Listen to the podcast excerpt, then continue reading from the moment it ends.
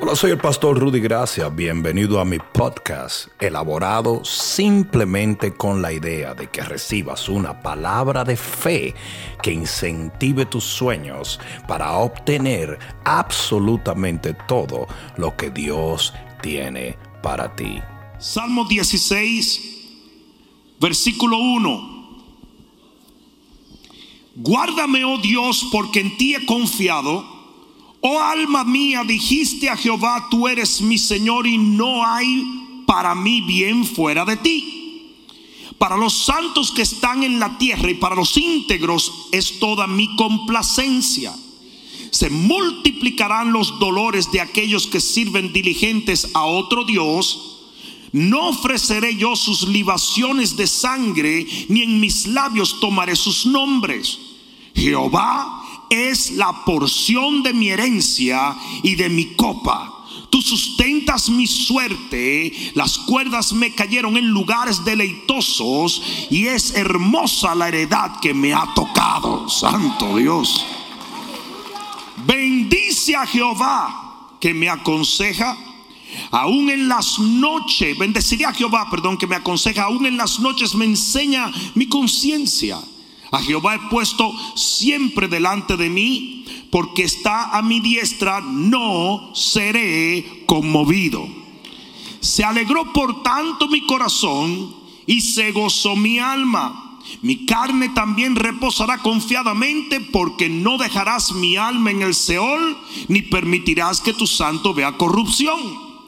Me mostrarás la senda de la vida.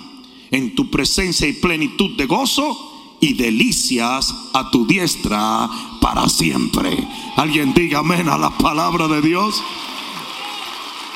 Pon la mano en tu corazón y dile, Padre, háblame, porque te escucho. Amén. Dale un fuerte aplauso al Señor.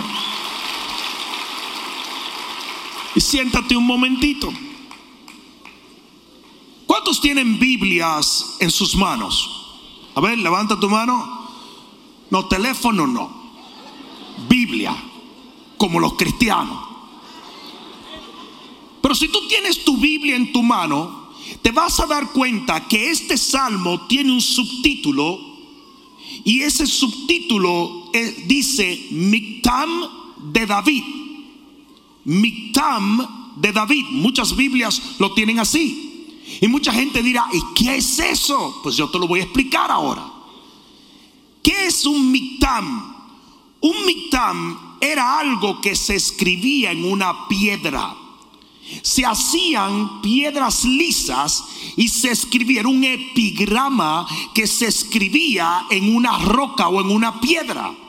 Now, cuando de ahí viene el famoso ah, eh, proverbio popular que dice: No, no, todavía eso no está escrito en piedra. Quiere decir, no está seguro. Pero una vez se escribía en piedra, en los tiempos bíblicos significaba esto es una verdad y punto. ¿Están entendiendo? Y los miktam eran literalmente escritos en piedra de hombres sabios. Eran una compilación de epigramas, de composiciones breves que expresan pensamientos y conclusiones de sabiduría, tal y como era el libro de Proverbios.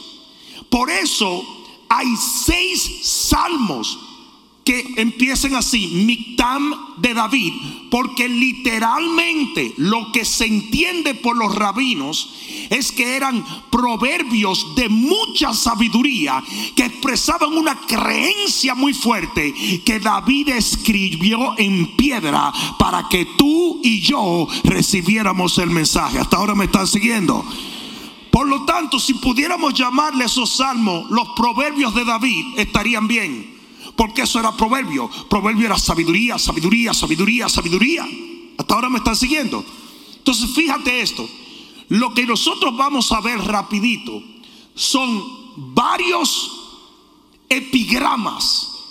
Esto no tiene un tema entero, el Salmo 16, porque era un mictam, sino que tiene diferentes enseñanzas cortas y breves de lo que David creía. ¿Alguien me está entendiendo? yo le voy a decir a usted una cosa. Vivió David una vida victoriosa. Vivió David una vida agradable a Dios. Pues esto es lo que David te deja como consejo para que tú vivas de la misma manera en la tierra. ¿Alguien me está entendiendo aquí? Por lo tanto, aquí viene. Número uno, David creía que en la fe está la verdadera seguridad. No hay una cosa que haga más destructiva la vida que sentirse inseguro. ¿Cuántos pueden decir amén a eso? Eso es exactamente lo que el enemigo quiere constantemente. La economía se va a dañar. Los chinos van a invadir. Byron va a seguir vivo. y la enfermedad y la pandemia y la suegra viene y ya llegó la escoba y por aquí va la cosa. No, no, no, no. Eso es lo que el enemigo quiere. Pero David dice aquí en el versículo 1, guárdame, oh Dios, porque en ti he confiado. O sea, como yo confío en ti, tú me vas a arropar, tú me vas a guardar, tú me vas a defender. David oró para que el mundo cambiara. Porque así mismo lo dijo Jesús. No oro para que los quites de este mundo, sino para que los protejas en este mundo. Y yo te voy a decir esto y quiero que me entiendas. La fe es un escudo que puede apagar todos los dardos del enemigo. Cuando usted cree, cuando usted se para firme en la fe, no importa lo que el diablo le lance a tu familia, a tu matrimonio, a tu salud, usted va a salir victorioso porque eventualmente esa fe va a pagarlo.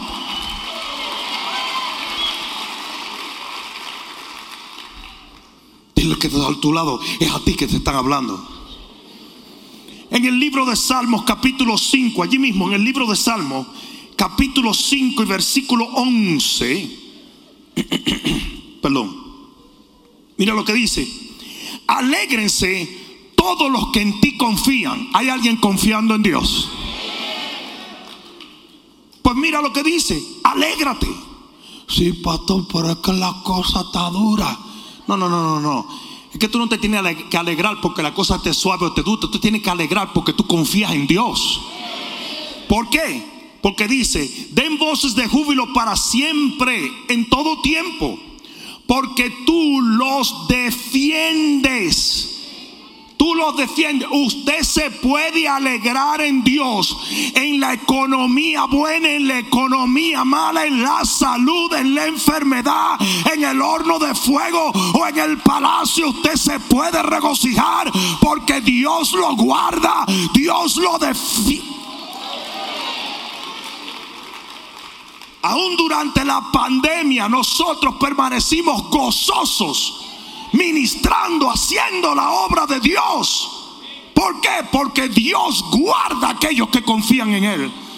La Biblia dice, el ángel de Jehová campa alrededor de los que le temen y los defiende. Hay un defensor de aquel que camina en fe y su nombre es Jehová. Aleluya. Aleluya. Mira, lo que dice el Salmo 21, versículo 7, y es David reiterando otra vez. Salmo 21, versículo 7 dice, por cuanto el rey confía en Jehová. Y mira lo que dice, no es que el rey es buena gente, no es que tú sabes que el Señor me... No, no, no, no. Por cuanto el rey confía en Jehová y en la misericordia del Altísimo, no será conmovido. Y punto. Tu confianza es tu seguridad. Lo voy a decir otra vez. Tu confianza es tu seguridad. Tu confianza es tu seguridad. Hoy en día vemos a la gente volviéndose loca por todo. Y nosotros los hijos de Dios podemos danzar, alabar, bendecir y glorificar a Dios porque sabemos que Él está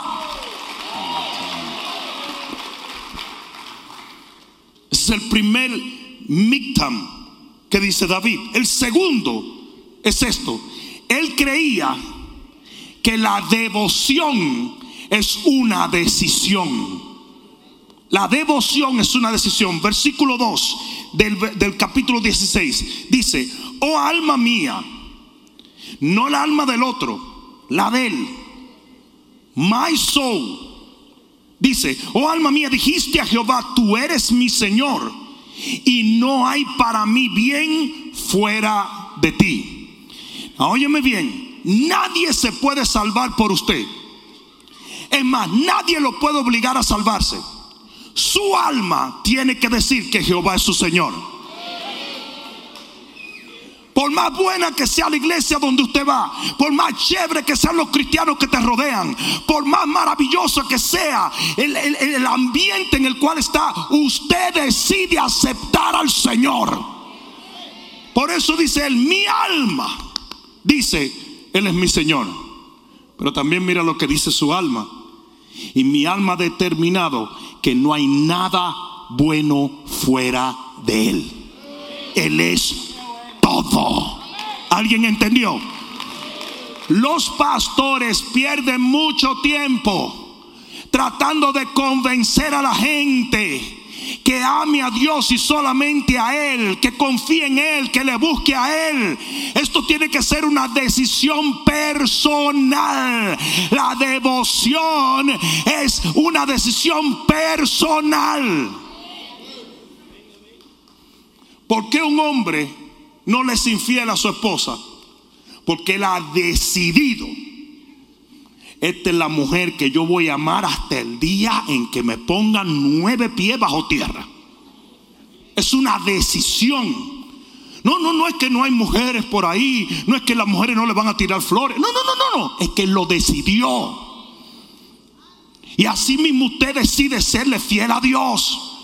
Y usted determina, fuera de Él yo no quiero nada. Y no es que fuera de Él no haya. Es que usted lo determina que para usted el mundo está muerto. Él lo reitera en el Salmo 73. Salmo 73, versículo 25. Mira lo que dice la palabra. ¿A quién tengo yo en los cielos sino a ti? Y fuera de ti, nada deseo en la tierra. Mi carne y mi corazón desfallece mas la roca de mi corazón y mi porción es Dios para siempre. Mi único premio es Dios. Y, mucha gente deja de entender que por más que yo te predique, por más que yo ore por ti, y por más que te unjamos con castrol para que arranque, y por más que hagamos, usted tiene que llegar a un momento donde usted toma una decisión y dice, Él va a ser mi único amor, mi alfa, mi omega, mi principio mi fin. No tenía Noé las mismas posibilidad de pecar que el resto del mundo. Pero él decidió. ¿Escucharon esto? Él decidió. Su propia alma llegó a una conclusión de que nada de lo que estaba allá afuera valía más que su relación con Dios. Y esto es individual. ¿Tú quieres una vida gloriosa? Decídete Pero hay mucha gente que siempre están, déjame tú sabes que a mí no me está yendo muy bien. No me, no, me, no me digas a mí, yo no tengo culpa de eso. Usted se decide. Hello. Ahora yo te puedo motivar, yo te puedo enseñar, yo te puedo instruir, yo te puedo alumbrar con la palabra para ver si ves. Pero el que decide es usted. Alguien debió decir amén. Y eso hacía que David entendiera que la responsabilidad de una real y genuina relación con Dios no tenía que ver con fulano, mengano o sutanejo, sino con Él. Sea responsable, compadre. No, no me venga con que no, que la iglesia, que el líder, que los grupos, que yo no sé, que el pastor me. Que... No, me. Sea responsable. La devoción es personal. Yo le dije a mi alma, Él va a ser tu único anhelo, tu único deseo. Alguien diga amén. Tres, el tercero, él creía que las relaciones correctas aumentan el placer de la vida. Mira lo que dice, estamos en el texto de Salmo 16, dice, versículo 3, para los santos que están en la tierra y para los íntegros es toda mi complacencia. En otra palabra, yo solo me gozo con gente íntegra.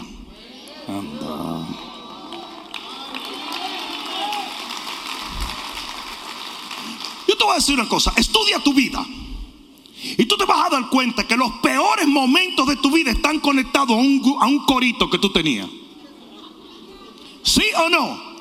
Los momentos más pecaminosos, asquerosos, ñañarosos de tu vida estaban conectados a alguien humano. El diablo no se te apareció y te invitó a hacer lo malo, no, fue tu primo. ¿Sí o no? Pero también estudia tu vida otra vez. Y date cuenta que los momentos más gloriosos de tu vida están conectados a alguien que quería acercarte a Dios, que quería traer...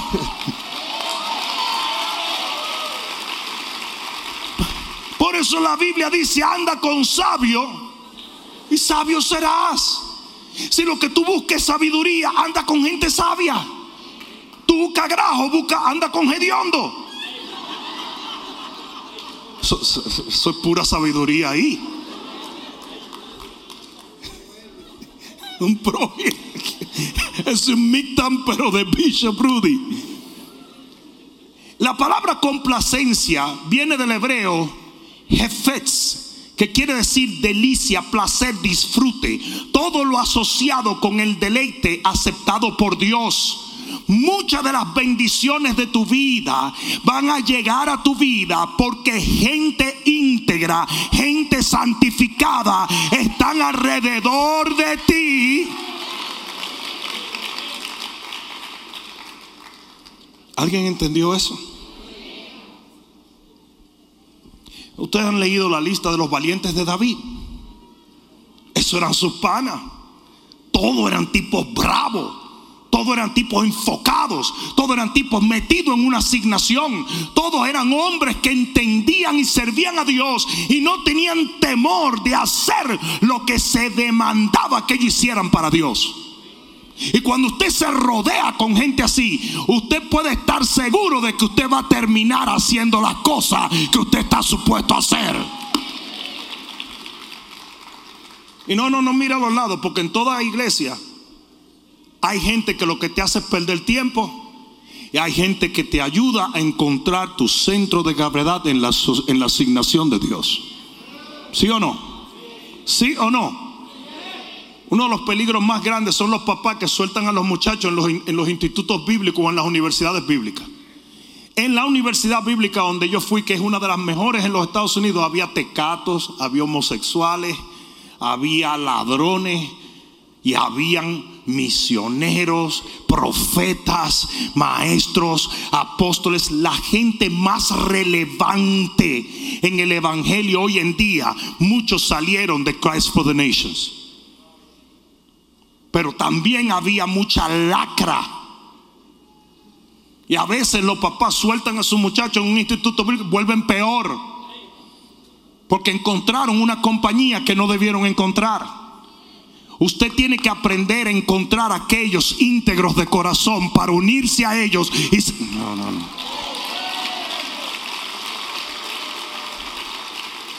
No, porque a mí no me afecta. ¿Cómo que no te afecta? ¿Cómo que no te afecta? O sea, que todo el mundo habla dominicano ya. Y porque me están oyendo a mí con el acento dominicano, pero hasta eso se pega. No se van a pegar las mañas también. ¿Sí o no?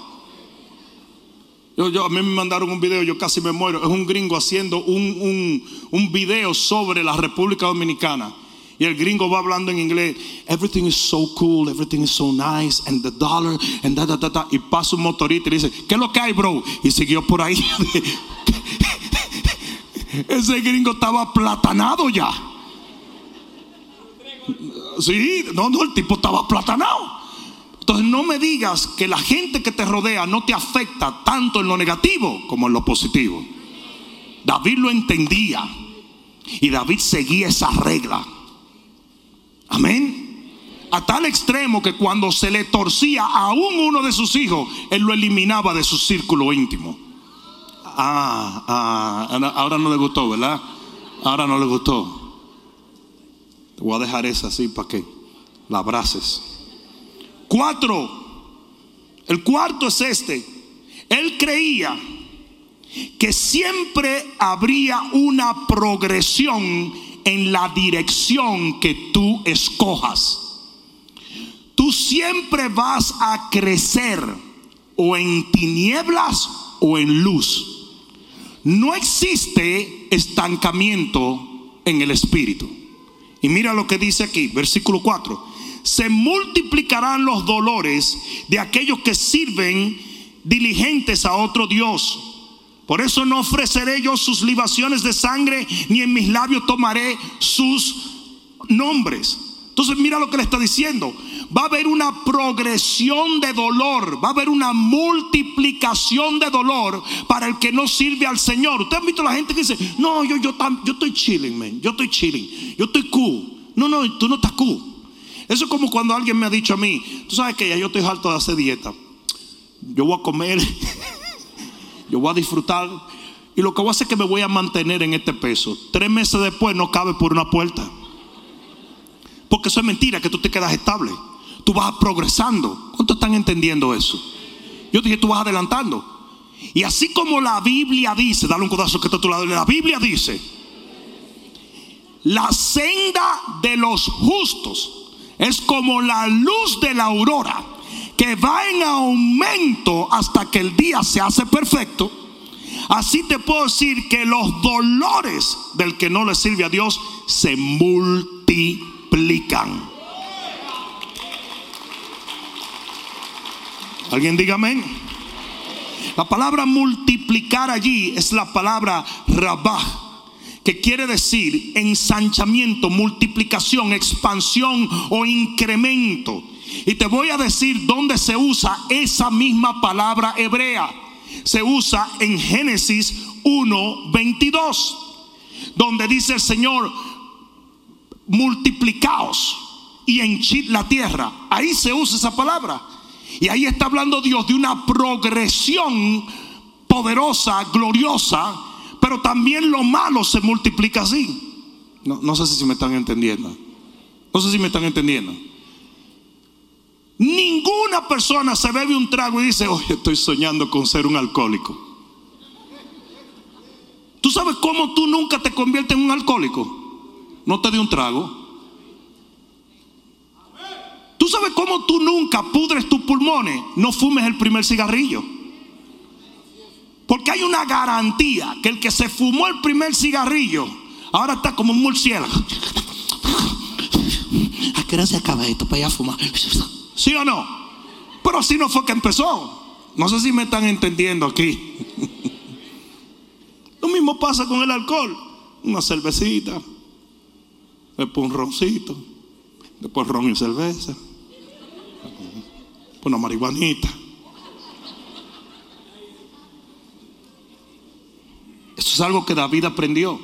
Te voy a decir también dónde se usa esa palabra Rabab. Se usa en Génesis 3:16. Cuando le dice la mujer, multiplicaré los dolores de tu preñez. Para que entiendas a qué se refiere el salmista cuando dice se van a multiplicar los dolores del que no le sirve al Señor, del que está en idolatría, del que se aleja de Dios, del que lo sustituye. Es como el dolor de parto, que va cada vez peor y cada vez peor y cada vez peor. ¿Me están siguiendo? Génesis 7, 17 se usa la misma palabra y crecieron las aguas del diluvio. Crecieron las aguas del diluvio. Entonces tú tienes que tener mucho cuidado y tienes que entender que todo lo que usted empieza pequeño, sea bueno o sea malo, va a crecer.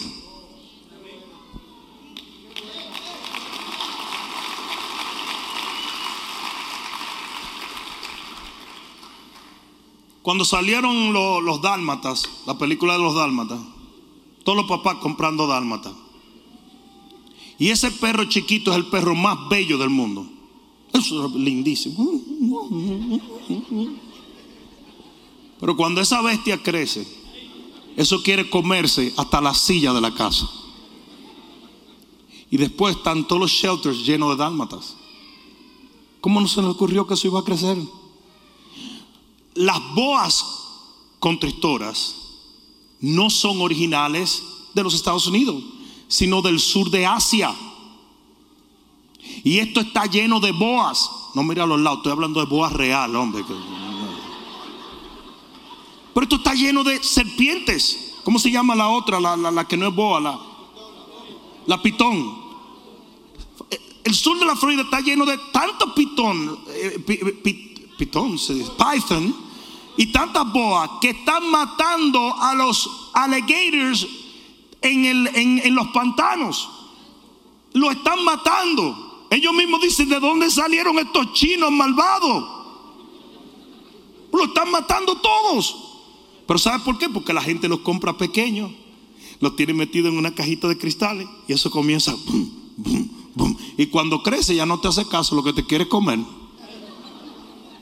Y la gente se asusta y lo tira. Y se han reproducido. Todo lo que tú comienzas pequeño va a tener un crecimiento. Haz lo correcto.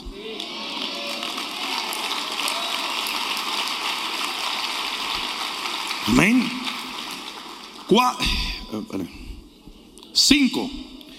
El quinto mictam es, él creía que la suerte siempre obraba a su favor. No me miren tan mal que usé la palabra suerte, pero es porque aquí se usa. ¿Ok? La usé, pero es porque aquí se usa. Versículos 5 y 6. Mira lo que dice. Jehová es la porción de mi herencia y de mi copa. Tú sustentas mi suerte. Las cuerdas me cayeron en lugares deleitosos y es hermosa la heredad que me ha tocado. Te voy a decir por qué usan la suerte aquí. Porque la palabra suerte allí es la palabra gorral. La palabra hebrea gorral, que, que eran las piedras que usaban los hebreos para determinar ciertas decisiones. Entonces lo que David está diciendo es, yo no vivo por suerte, como la de Walter Mercado. No. Yo vivo porque cuando tiran las piedras, Dios ya determinó que yo iba a recibir lo mejor. Por eso me cayeron en cuerdas favorables. No sé si alguien me está entendiendo. Nosotros no creemos en la suerte que el mundo cree. Nosotros creemos en un Dios que nunca nos abandona y que lo que hagamos, Él lo hace prosperar. La palabra prosperidad viene del hebreo evudú, que quiere decir tener a alguien mayor que tú ayudándote en el camino.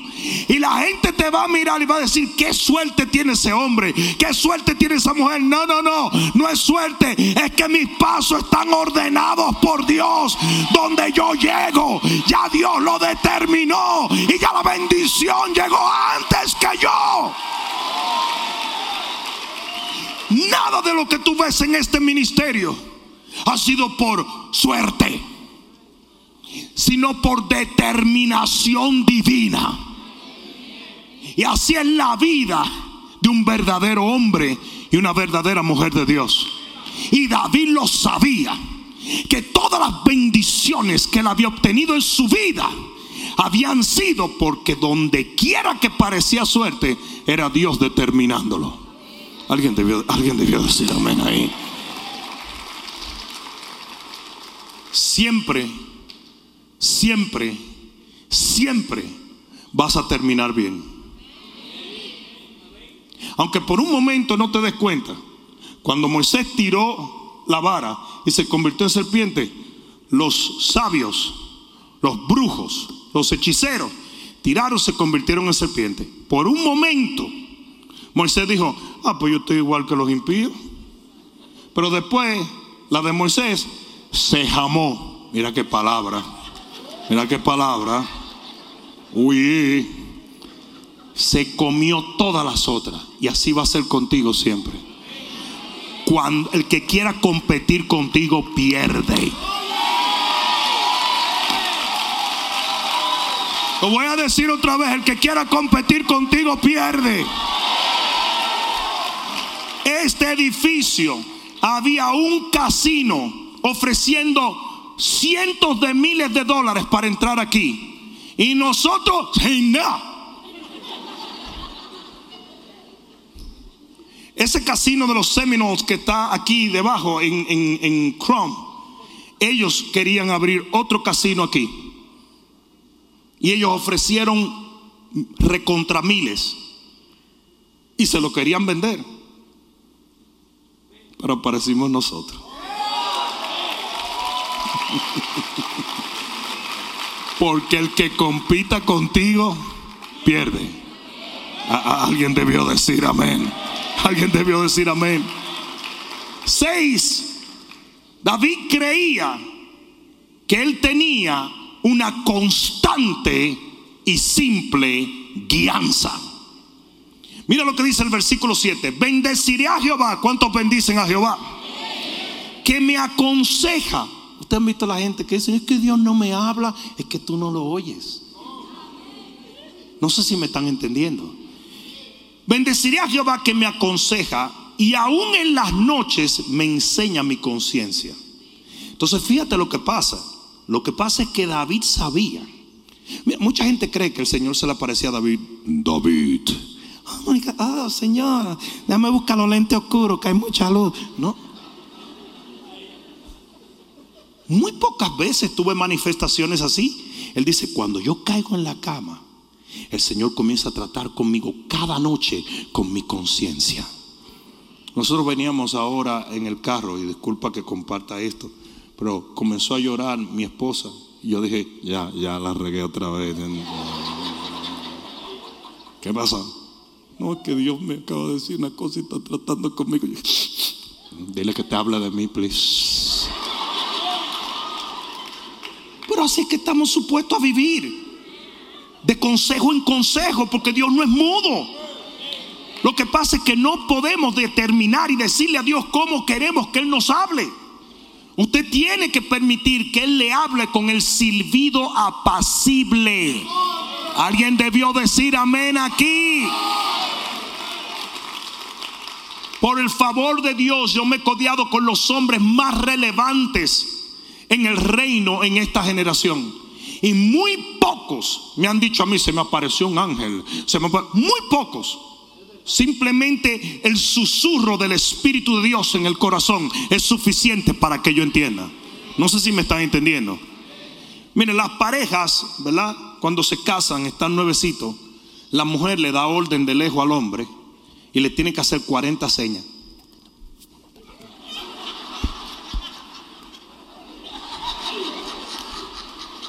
Y, tú ves que está como un empire de eso de, de béisbol.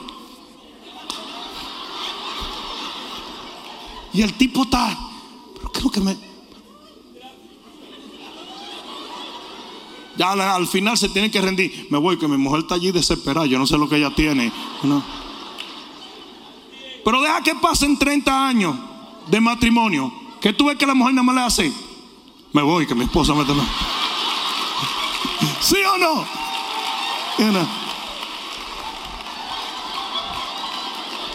Huyendo. Oye, pero ¿por qué te vas?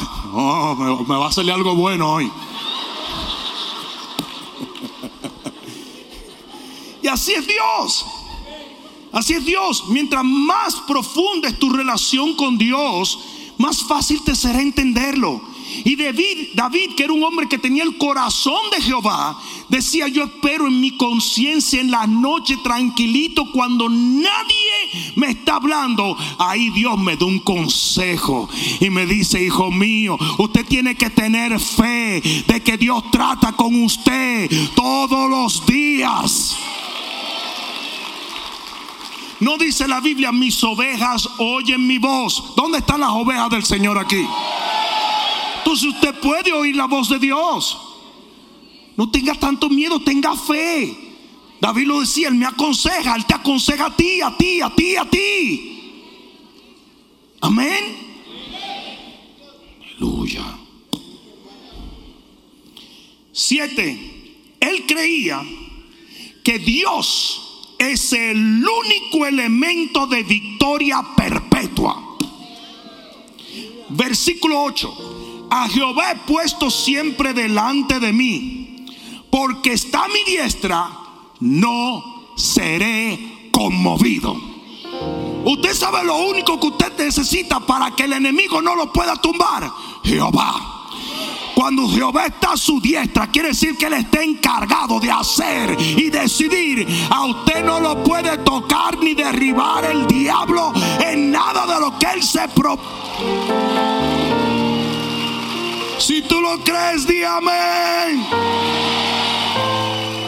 La Biblia dice en Proverbio 10:30, el justo no será removido jamás. Tú sabes que tú puedes vivir una vida victoriosa todo el tiempo. Es más, dice el libro de Judas, Él te puede guardar para el día de su venida sin caída, sin que el enemigo te tumbe, compadre. Usted puede caminar derechito en poder, en victoria, hasta que Cristo venga. Eso es lo que la Biblia dice. Pero ¿dónde está la conexión?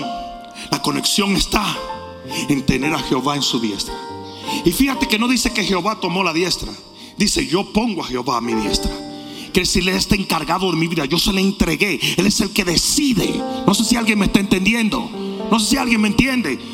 Es el único elemento de victoria. Yo vivo constantemente diciéndole a todo el mundo, si Dios es lo único que usted tiene, Dios es lo único que usted necesita. No importa que no haya mucho dinero, que no haya, que no haya mucha gente dispuesta. No, no, no. Con que usted tenga a Jehová determinando lo que se tiene que hacer, todo va a salir bien. Yo dije, todo va a salir bien. 8. Él creía que el destino futuro es el mayor gozo del presente. Y mira lo que dice en el versículo 9. Se alegró por tanto mi corazón. Se alegró por tanto mi corazón y se gozó mi alma. Mi carne también reposará confiadamente, porque no dejarás mi alma en el Seol ni permitirás que tu santo vea corrupción. Y aunque es obvio que él estaba profetizando sobre el Señor, esto también aplicaba a lo que él veía de su destino eterno. Y yo te voy a decir una de las cosas que más generan gozo, alegría, paz y confianza. Cuando usted sabe que aunque todo esto se vaya a la chancleta, usted tiene su nombre escrito en el libro de la vida. ¿Alguien va a decir amén o qué? ¿Alguien va a decir amén o qué? Si cada vez que yo me levanto que veo este tollo, porque esto es un tollo. Que los chinos, que los rusos, que el bruto este, Biden, que Kamala, y que yo, estoy, diciendo que es esto, que los liberales, que los transexuales, que qué sé yo qué. Yo hago así, levanto la cabeza y digo, oh, oh, oh, of here, baby. Yo estoy aquí de paso. Esto es simplemente un peregrinaje. Mi destino está en los cielos. Por eso dice la Biblia, cuando vean que están pasando todas estas calamidades, levanten su cabeza porque su redención está más cerca. Aleluya. Es más, ¿sabe lo que dice el Señor? Confórtense con estas palabras. O sea, la venida de Cristo y lo que está pasando en este tiempo no debe ser algo que te haga sufrir. No. Porque esta no es tu casa. Este no es tu destino. ¿Alguien está entendiendo eso? Ustedes recuerdan cuando, cuando uno se sentaba en la escuela y ya tú veías que se estaba acercando el recreo. Y ya tú no te concentrabas en nada. Y eso te iba, se te iba entrando como una contentura. Ay, Dios mío. Ay, Dios mío. Ay, Dios mío. Y de repente, así será la trompeta en ese día. Fuimos fieles, trabajamos, estudiamos, aprendimos, predicamos, pero ahora vamos a recibir nuestra recompensa por los siglos de los siglos. David decía, yo me lleno de gozo con esto. Yo me regocijo sabiendo que mi alma no se va a quedar en el Seol. ¿Sabe lo que le dijo Jesús a sus discípulos? No se regocijen porque los demonios se someten en mi nombre. Regocíjense porque sus nombres están escritos en el libro de la vida. Ese es el verdadero gozo del pueblo de Dios. Alguien va a tener que decir amén o yo no sé.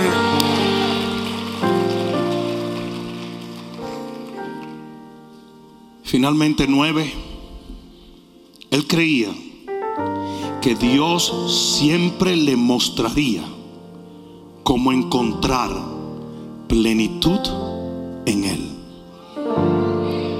Mira lo que dice la palabra, y con esto termino. Versículo 11. Me mostrarás la senda de la vida. En tu presencia y plenitud de gozo y delicias a tu diestra para siempre. Yo te voy a expresar qué estaba diciendo David en ese Mictam. Mostrarás allí, viene del hebreo yada, que quiere decir revelar o hacer percibir y ver, encontrar por discernimiento o conocer por experiencia. Él veía a Dios como un maestro revelador, como yo te voy a enseñar a ti cómo encontrar plenitud. Yo te voy a enseñar a ti cómo encontrar delicias.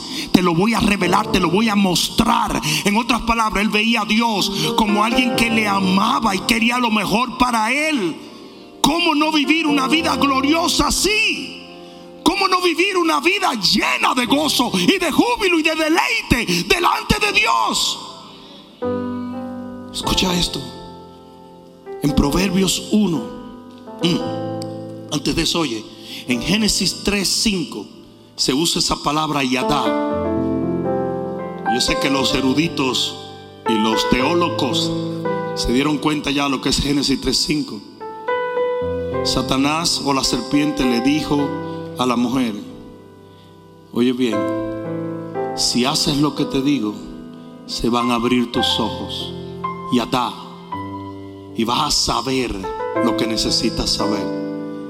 Esa ha sido la promesa mentirosa del diablo sobre la humanidad toda la vida. Yo te voy a mostrar lo mejor. Yo te voy a enseñar a divertirte, a vivir bien. Sin embargo, en el libro de Proverbios, en el capítulo 1, versículo 23, dice, volveos a mí y yo derramaré espíritu sobre vosotros y les haré saber eso que Satanás hizo a través de la serpiente y dijo, fue usurpando lo que solo Dios puede hacer. Dios es el único que te puede mostrar y dar, revelar el camino de la vida, de la plenitud y del deleite en su presencia.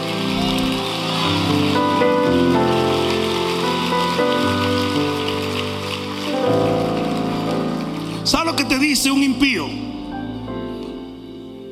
esa iglesia, ¿qué es lo que tú haces ahí?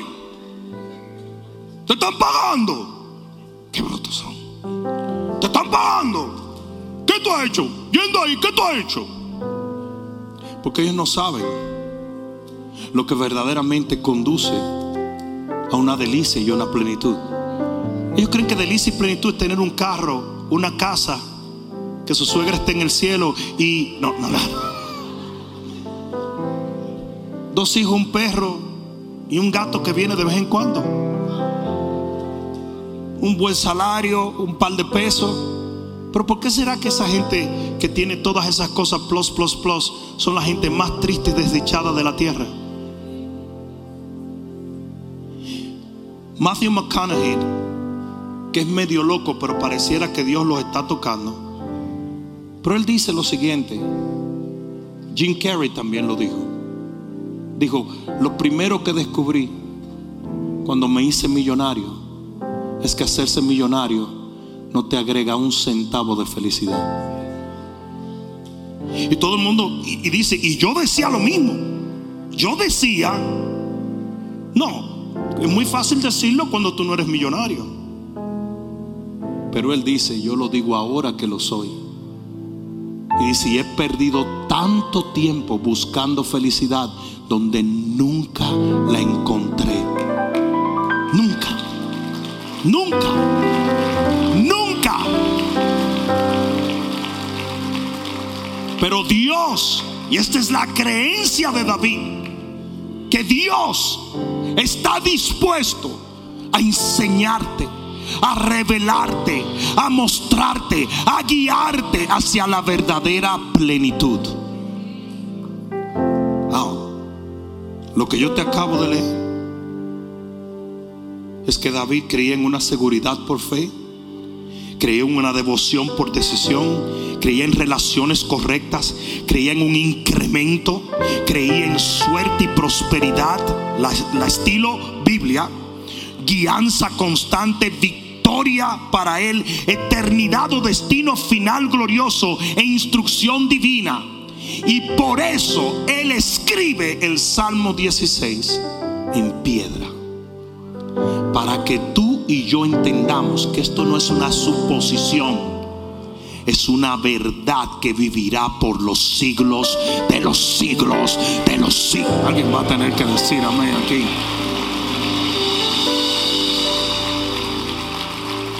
A este tesoro de David es más importante que los edificios que él dejó, que las estructuras que hoy yacen en el polvo.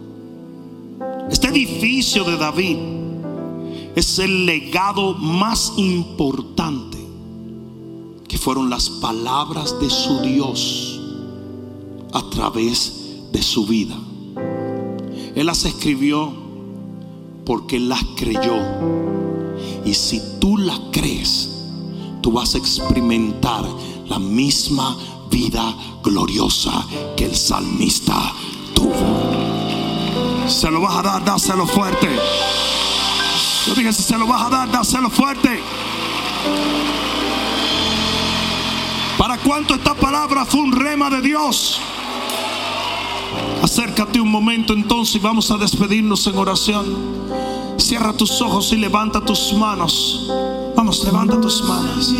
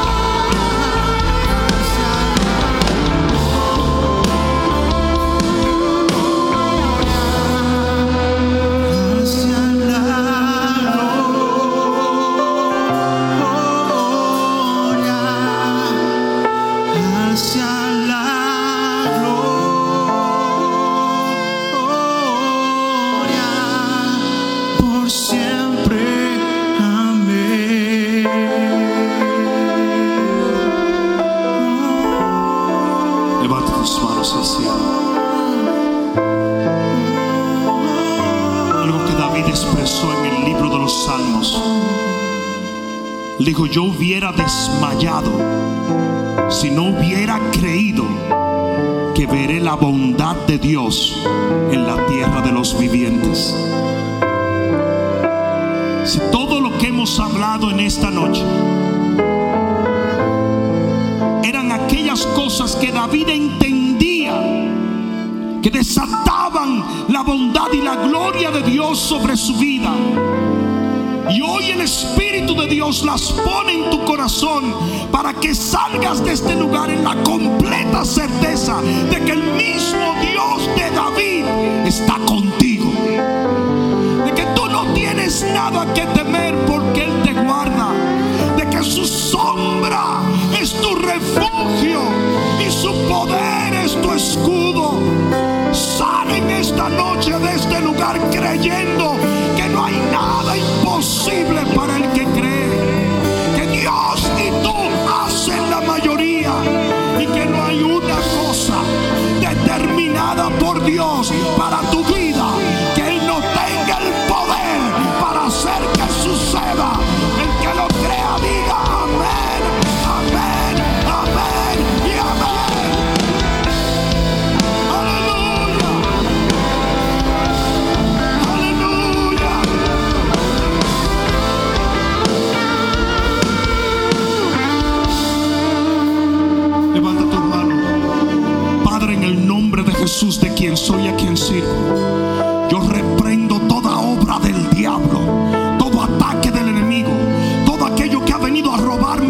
destruir, en cualquier forma que se haya presentado, toda enfermedad y toda dolencia, toda escasez y toda confusión, en el nombre de Jesús, de quien soy y a quien sirvo, yo lo echo fuera de estas vidas. Y yo decreto que si tú eres nuestro ayudador, nuestra vida será un testimonio de tu poder y de tu gloria. Jesús, en el nombre de Jesús, en el nombre de Jesús, yo quiero que con tus manos levantadas tú digas, Padre, hoy yo entiendo que tú estás ocupado en mi vida y que me revelarás cómo vivir en la plenitud y el deleite de tu presencia. Lo tanto, no temeré. Dilo fuerte, no temeré. Más fuerte, no temeré. Sino que creeré hasta que vea tu plan cumplido en mi vida. En el nombre de Jesús,